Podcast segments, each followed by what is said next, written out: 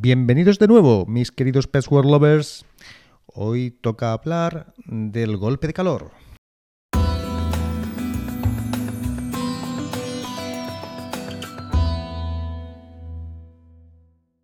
Bien, esto es una situación, el golpe de calor, que eh, se da en, en, las fechas en las que vamos a entrar. Estas fechas son propicias por el calor que va a hacer para esta situación. Una situación muy grave que puede llevar a la muerte de nuestra, de nuestra mascota.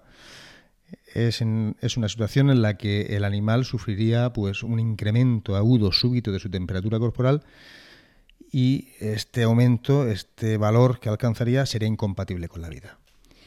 Eh, hay que recordar, en el, mecanismo de, en el mecanismo del golpe de calor, hay que recordar que nosotros, los mamíferos, somos animales homeotermos, es decir, debemos mantener una temperatura constante para que eh, nuestras funciones metabólicas pues, se desarrollen correctamente.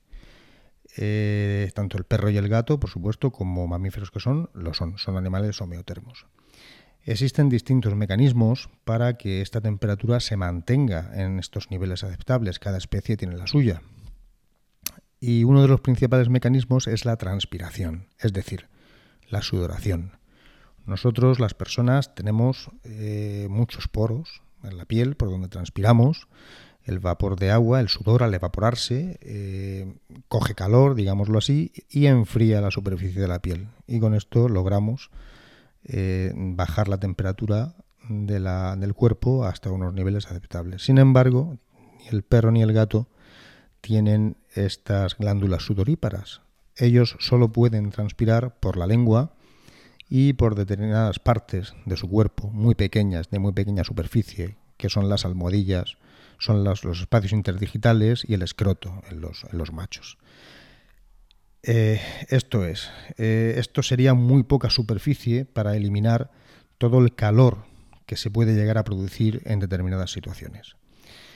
Eh, hay que tener especial atención cuando los animales son alojados, son dejados al sol, en un sitio cerrado, porque el calor que se puede producir en este sitio cerrado, estamos hablando de que se comportaría como un horno.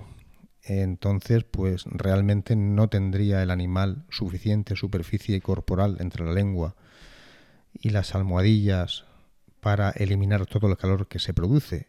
Si encima le sumamos el exceso de humedad que puede acumularse en este espacio cerrado debido a la transpiración que existe en la lengua, llega un momento en el que es absolutamente imposible un intercambio de calor. De manera que por mucho que transpire el animal, al aumentar tanto la humedad, sería imposible el intercambio de calor, la disminución de la temperatura corporal.